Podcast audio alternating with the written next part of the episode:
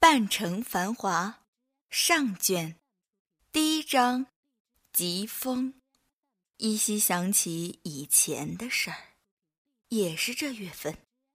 那时寒食才过，正是踏青游玩的好时节。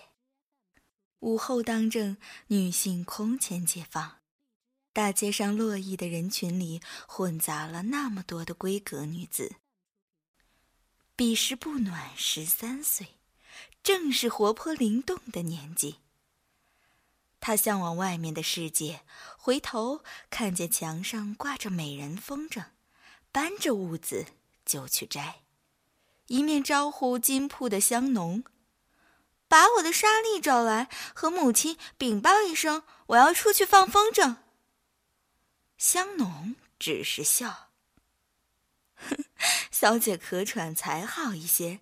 这时候花开的好，再吸着花粉仔细犯病，还是在家里的好，坐在窗口看着艳阳天，一样的赏心悦目呀。不暖的哮喘是娘胎里带来的毛病。调理了几年，已经略有好转，但春天容易复发，所以布夫人绝对禁止她在牡丹盛放的时候外出。不暖生出无限惆怅，王孙小姐们花会上吟诗作赋，她却在高楼上辜负着大好春光。她不欢喜，撅了撅嘴。我们偷偷从角门出去，母亲正在礼佛，留意不到我们的。香农还是笑，哼奴婢不敢，害小姐犯了病，看夫人呀扒了我的皮。不暖无计可施，踮起脚尖，高举风筝，在房里奔跑，跑了两圈，又样样的跪坐在罩子上，托腮发愁。香农侧眼看他，安抚道：“哎，小姐，再过些日子吧。逞一时之快，转天又卧床不起，何苦来？等牡丹花谢了再出门也不迟呀。”不暖那时候有浓烈饱满的激情，却又无处宣泄，唉声叹气的拿手指拨弄梨花脊上的几根车前草。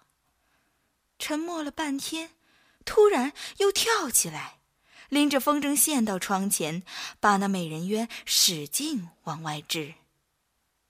春天风大，竟带起了凉意，遥遥向上飞去。他大声欢呼起来，云断广袖猎猎舒展，露出雪白如玉的双臂。风筝上下翻腾，他的视线也跟着起落。春天的风很无常，倏的就停下了。半空中的风筝笔直的坠落下去，不偏不倚，砸在了楼下的少年头上。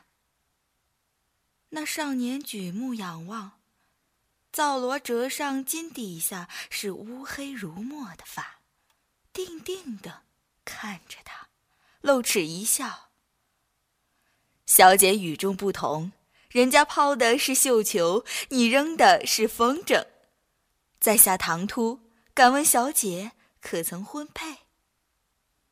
不暖涉世不深，伏在窗口懵懵懂懂。嗯，你问这个干什么呀？那少年手里的折扇摇得悠然自得，笑道：“你我有缘，既然小姐垂青，小生不才，回禀了家父。”明日就上门来向小姐提亲。不暖吓了一跳，红着脸啐：“狂生登徒子！”那少年笑嘻嘻，拱手作揖：“小姐错了，登徒子并不好色，不过是钟情糟糠妻罢了。小姐拿我比登徒子，三生有幸焉。在下姓夏，家里行酒，名景纯。”小字九郎，请小姐千万记住，今日尚有要事，待明日九郎再来会拜会小姐，一言为定。